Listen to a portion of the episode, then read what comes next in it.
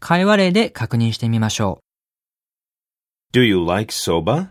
Yes, I love it. How about you? I prefer udon. う。受けた質問をそっくり相手に返す表現です。この表現のいいところは、どんな質問に対しても使えるところです。